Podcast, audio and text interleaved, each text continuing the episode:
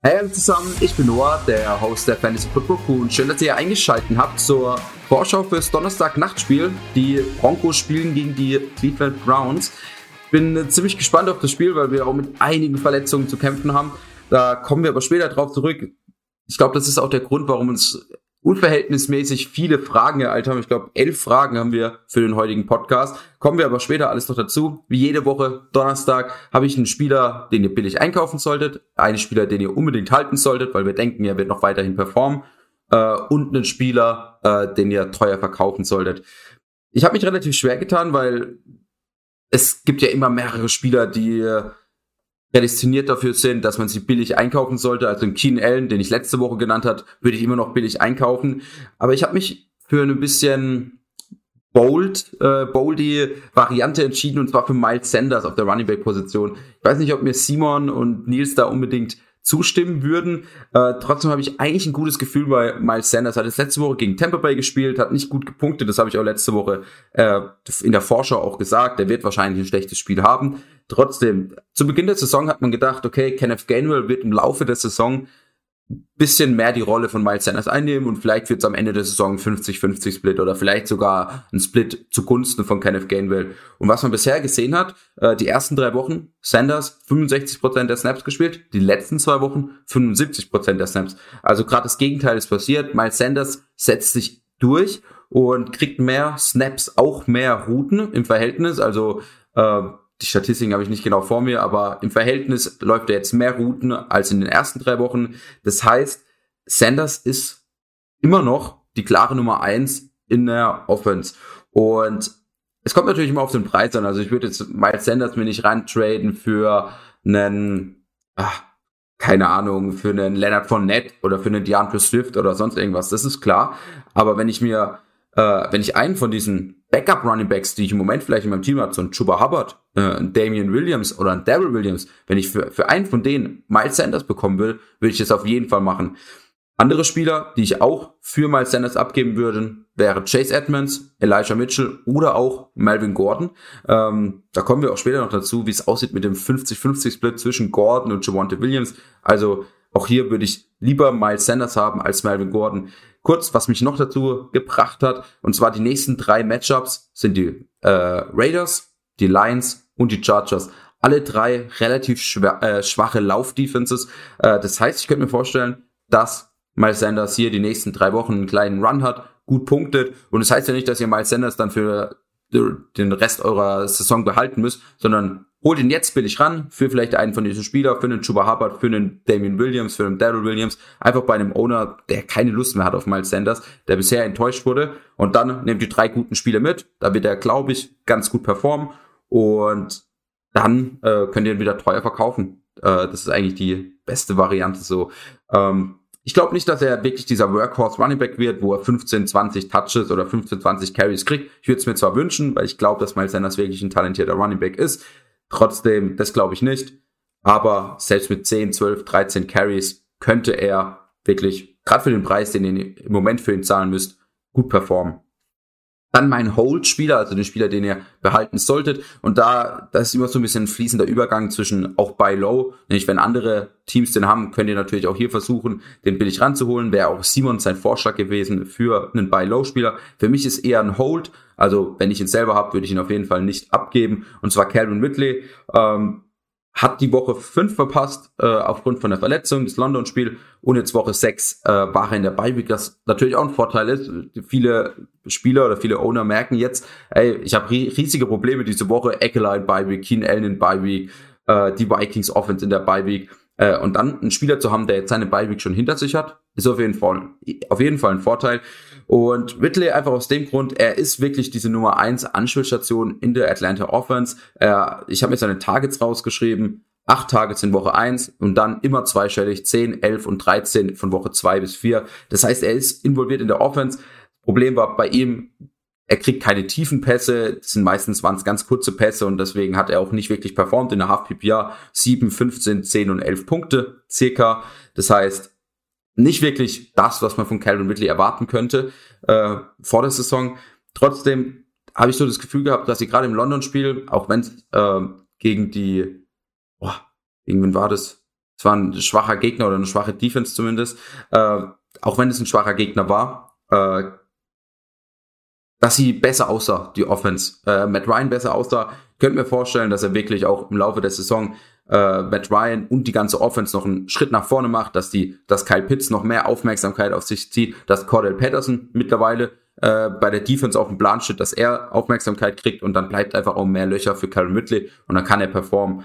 Ähm, außerdem, er spielt diese Woche gegen die Dolphins, die haben die drittmeisten Punkte zu gegnerischen Wide Receivers zugelassen. Auch hier könnte man einfach von einem kleinen Bounce-Back-Game ab ähm, oder erwarten. Äh, ich würde ihn zum Beispiel ranholen für einen Antonio Brown, für einen Deontay Johnson, für einen Marquise Brown. Also auch hier, hier merkt ihr, es macht einfach der Preis aus. Ich würde ihn natürlich nicht für einen äh, Top 10 Wide Receiver kaufen, ähm, aber ähm, für einen für einen von diesen Wide Receivers zwei auf jeden Fall. Und wenn ihr ihn habt, dann haltet ihn auf jeden Fall. Also mein Hold-Spieler.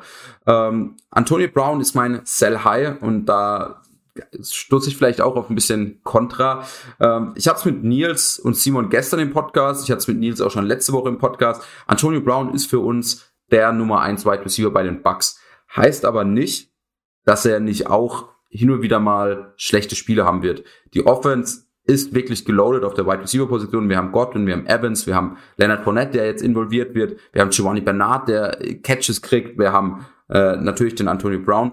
Äh, das heißt, er wird manche Spiele haben, wo er vielleicht auch nur vier, fünf Targets kriegt für drei Catches, für 50 Yards, einfach schlechte Spiele haben wird. Im Moment ist er der Wide Receiver Nummer sieben per Game. Er hat ein Spiel verpasst aufgrund von Corona. Äh, und ich habe das Gefühl, dass viele ihn jetzt wirklich sehr, sehr stark einschätzen als Top 12 Wide Receiver. Und das ist er in meinen Augen nicht. Einfach aufgrund dieser Situation, aufgrund dieser allgemein starken Offense, aufgrund der Situation, dass der Ball einfach weit gefächert wird wenn ihr einen Top 12 Wide Receiver für ihn kriegt, wie ein Hopkins, für einen Dix, wie ein William, Mike Williams auch, wie ein äh, Cal Calvin Ridley, den ich gerade genannt habe, ein Jamar Chase, dann würde ich den Trade auf jeden Fall machen. Ähm, ich glaube nicht, nochmal, dass Antonio Brown für jetzt, für den Rest der Saison schlecht spielt und deswegen ihr ihn so schnell wie möglich loswerden wollt. Nein, sondern es geht einfach nur darum, dass er jetzt richtig gut performt hat und ihr, ähm, ihr ihn teuer verkaufen könnt. Für mich auf jeden Fall ein Top 16, Top 17 Wide Receiver ähm, aber wenn ihr ihn wegbekommt für einen Top 10 Wide Receiver, würde ich es auf jeden Fall machen. Gut, das sind meine Buy, Hold und Sell Spieler für Woche 7. Und ich würde sagen, wir starten ins Spiel rein. Wir haben einiges an Verletzten auf der Brown-Seite, auch bei Teddy Bridgewater, also dem Broncos Quarterback, ist es noch nicht ganz klar, ob er spielen wird. Wir gehen einfach die Positionen durch. Quarterback, äh, bei den Browns wird Case Keenum starten. Äh, Baker Mayfield ist raus. Case Keenum, ich glaube nicht mal in der zwei, also ich, was heißt ich glaube, er ist sicherlich auch nicht in der zwei Quarterback Liga ein Start. Äh, Bridgewater dagegen ist in der zwei Quarterback Liga ein Start. Für eine ein Quarterback Liga auf jeden Fall nicht. Wir haben ihn auf 19 im Moment gerankt. Falls True spielen sollte, er wäre auch eher in dieser 30er Range gerankt. Vermutlich vor Case Keenum, aber auch das ist relativ close. Ähm, wenn ihr normale 12-Mann-Liga, eine Quarterback-Liga spielt, dann keiner von den beiden Start. Auf der Teilenposition, äh, Browns Seite, äh, Njoku hat sich die letzten Wochen so ein bisschen, oder was heißt die letzten zwei Wochen eigentlich, äh, bisschen etabliert als die Nummer 1 Anspielstation auf der Teilenposition, trotzdem auf jeden Fall ein Sit, gerade jetzt mit Case Keenum. Noah Fant auf der anderen Seite ist für uns diese Woche ein Top 5 Tight End. Ähm, hat stark performt, letzte Woche, glaube ich, der High Scoring Tight End gewesen äh, mit 21 Punkten knapp. Er wird äh, angespielt in dieser Offense, nimmt so ein bisschen die kurzen Pässe auch an von äh, Jerry Judy. Das heißt, nur Fan für uns Must-Start diese Woche. Kommen wir zu den Running Backs und ich glaube, hier wird es interessant. Ähm, Nick Chubb und Kareem Hunt sind beide raus. Ähm, grundsätzlich äh, heißt natürlich, wer ist der Next Man Up? Und es ist Dearness Johnson. Ich habe es im Waiver Wire Podcast schon gesagt. Äh, wir haben ihn im Moment noch auf der 24 gerankt. Äh, es gibt aber noch einiges Ungewisses in dieser Offense, auch die, also klar, Baker Mayfield ist raus, ähm, aber auch die beiden Tackles, also Chadwick Wills und Jack Conklin, heißt der, glaube ich, der Right Tackle, ähm, die sind auch beide raus, äh, oder nein, die sind beide questionable.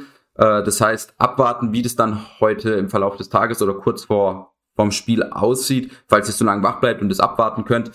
Äh, falls die beiden Tackles auch raus sein sollten, äh, würde ich Johannes Johnson sicher noch mal 10, 12 Spots nach hinten äh, pushen.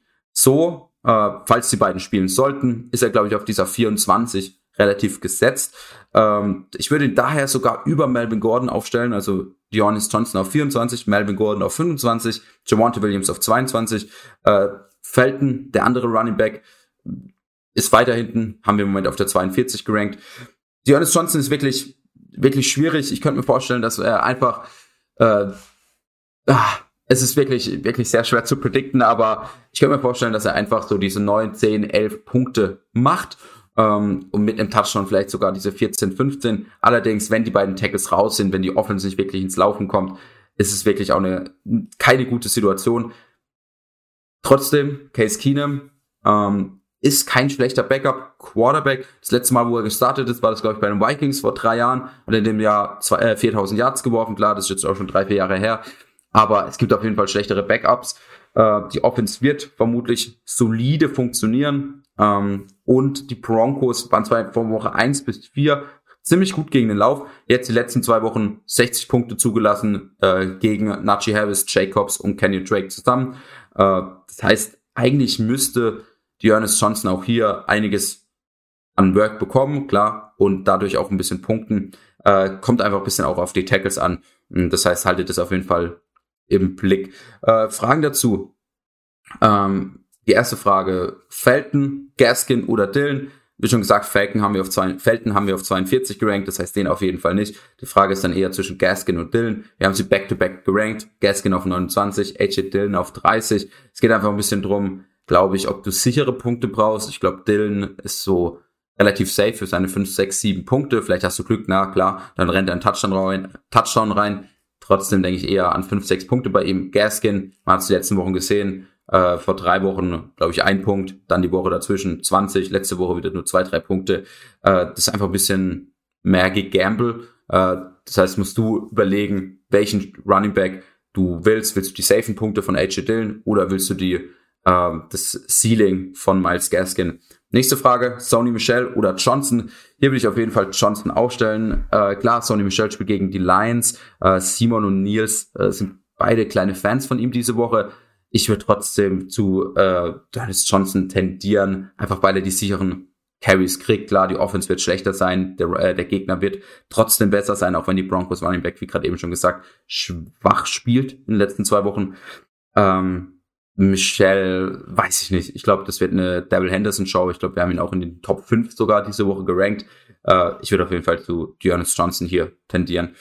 Ähm, Frage Nummer drei, zahlt sich Johnson diese Woche wirklich aus? Habe ich jetzt gerade eben schon ein bisschen beantwortet. Äh, kommt einfach ein bisschen auch auf die Tackles an. Wenn die Tackles spielen, wie schon gesagt, ist es so für mich ein Running Back 2 Flex-Option. Falls sie nicht spielen sollten, wird er eher eine Flex oder auf jeden Fall ein Sit ähm, so zwischen 33 und 40 gerankt sein.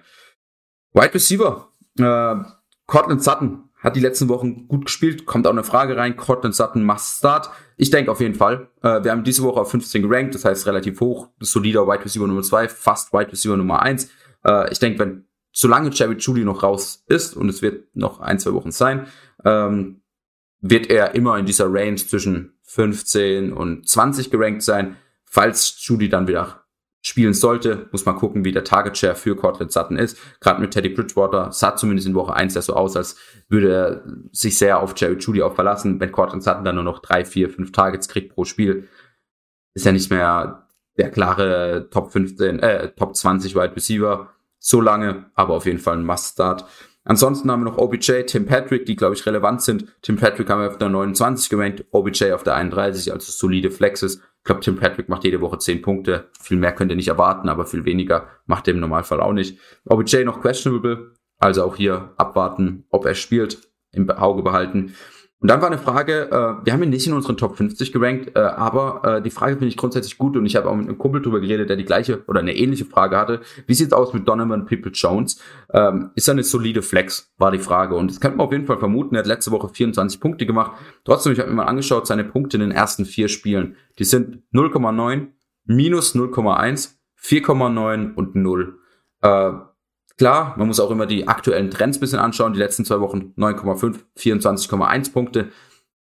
Trotzdem, äh, letzte Woche, obwohl er diese 24,1 Punkte gemacht hat, klar, da war auch diese Hail Mary dabei, nur fünf Targets gesehen für vier Catches. Äh, ich bin mir nicht sicher, ob er wirklich ähm, so krass performen kann wie letzte Woche. Klar, 24,1 Punkte, äh, 24,1 Punkte macht er nicht jede Woche, aber er ist in meinen Augen nicht wirklich eine Flex. Ich würde es noch weiterhin beobachten, gerade jetzt diese Woche mit Case Keenum als Quarterback. Äh, es ist kein Wide Receiver, auf den ich mich verlassen würde. Wenn er jetzt diese Woche wieder äh, 5, 6, 7 Targets kriegt und 7, 8 Punkte macht, dann könnte man nächste Woche mit Baker Mayfield vielleicht auch wieder im Lineup überlegen, ob man ihn langsam in diese Range bis über 40, weit bis über 36 bringt. Aber das ist eher ein langsamer Prozess für einen Spieler, der bisher noch gar nicht performt hat. Und damit sind wir grundsätzlich fertig mit dem Spiel. Es haben wir uns aber noch weitaus, wie schon gesagt, weitaus mehr Fragen erreicht. Ich gehe einfach die Fragen äh, nach und nach durch. Äh, was sind die Browns Probleme? Liegt es nur an den Verletzungen oder schaffen sie ein Turnaround? Äh, ich finde es schwer diese Woche, einfach aufgrund von diesen Verletzungen. Diese Woche, sie stehen 3 und 3. Man muss aber sehen, gegen wen sie gespielt haben. Sie haben gegen die Chiefs verloren, wo man verlieren kann. Äh, und das war auch knapp. Sie haben gegen die Chargers verloren, die sehr guten Football spielen diese Saison. Und das war auch knapp, ich glaube 47, 42. Und sie haben jetzt letzte Woche gegen die Cardinals gespielt mit Chubb verletzt, mit Hand am Ende verletzt und äh, Chadwick Wills, also der right, äh, Left Tackle, war auch verletzt, glaube ich, in dem Spiel.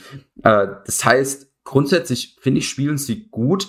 Äh, ist jetzt einfach das Problem mit der Verletzung. Ich könnte mir vorstellen, dass sie diese Woche auf jeden Fall verlieren gegen die Broncos und dann die nächsten Wochen ähm, spielen sie aber gegen die Steelers, da sind sie favorisiert, dann spielen sie die gegen die Bengals, ich würde sagen, da sind sie favorisiert und dann auch Patriots, Browns, äh, Patriots und Lions, da sollten sie auf jeden Fall favorisiert sein. Das heißt, äh, nach dieser Woche, es wäre cool, wenn sie gewinnen würden. Ich bin auf jeden Fall äh, hier Browns, äh, Browns Sympathisant.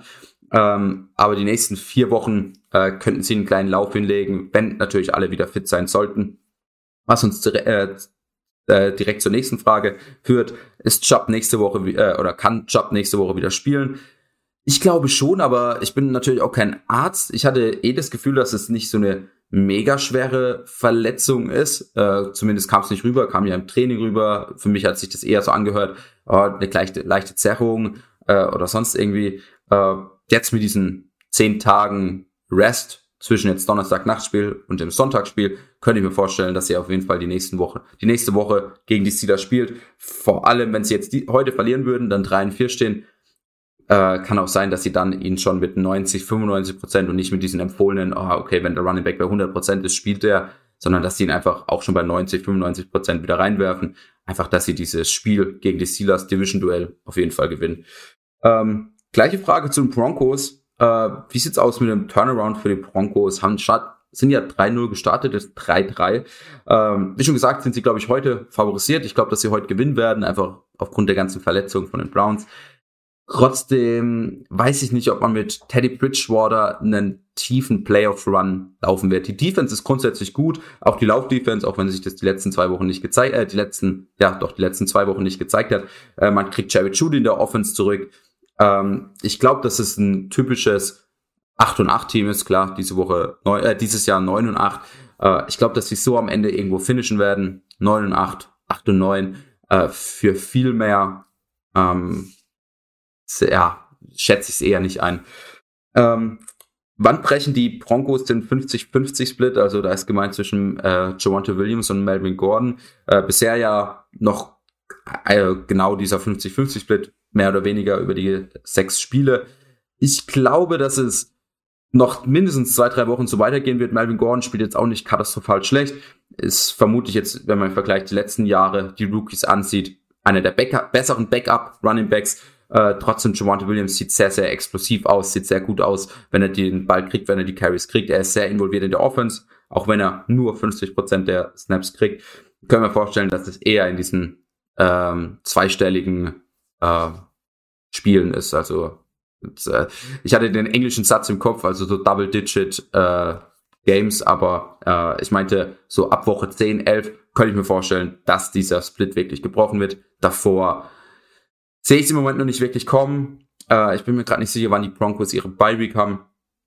Äh, da ist dann oft das Zeichen dafür, okay, jetzt in der Bye Week füttern wir nochmal oder gehen wir mit, äh, mit Javante Williams nochmal genau das Playbook durch und lassen jetzt wirklich 60, 70 Prozent spielen. Ich glaube trotzdem nicht, dass es ein 80, 90 äh, Snap-Count wird für Javante Williams, aber es wäre ja schon auf jeden Fall gut, wenn er 60, 65 Prozent kriegen würde. Äh, let, äh, vorletzte Frage. Äh, haben die Browns starke Probleme ohne Hand und Chubb? Natürlich. Äh, klar, jetzt kommt auch noch Baker Mayfield dazu. Jetzt kommen noch die beiden Tackles dazu vielleicht. Ähm, aber Hand und Chubb ist denen ihr, ihr Aushängeschild, äh, sind ihre Frontrunner. Äh, haben auf jeden Fall, hätten auch ohne die beiden schon starke Probleme, selbst wenn Baker Mayfield und die beiden Tackles spielen würden. Ähm, ganz klar. Äh, sie werden Probleme heute haben, gerade gegen eine grundsätzlich sehr gute Defense von den äh, Broncos. Ja, letzte Frage. Äh, zählt zwar nicht zum Broncos-Spiel, aber Mike Williams für Stephon Diggs. Ich hätte auf jeden Fall lieber Stephon Diggs als Mike Williams. Und damit sind wir am Ende. Ähm, ich hoffe, ihr habt ein schönes Donnerstag-Nachtspiel, wenn ihr es schauen könnt und nicht morgen arbeiten müsst oder irgendwas. Und wir sehen uns morgen im nächsten Podcast, im Start Sit Podcast mit Nils. Ciao. Fantasy Football Crew, das Zuhause aller Manager.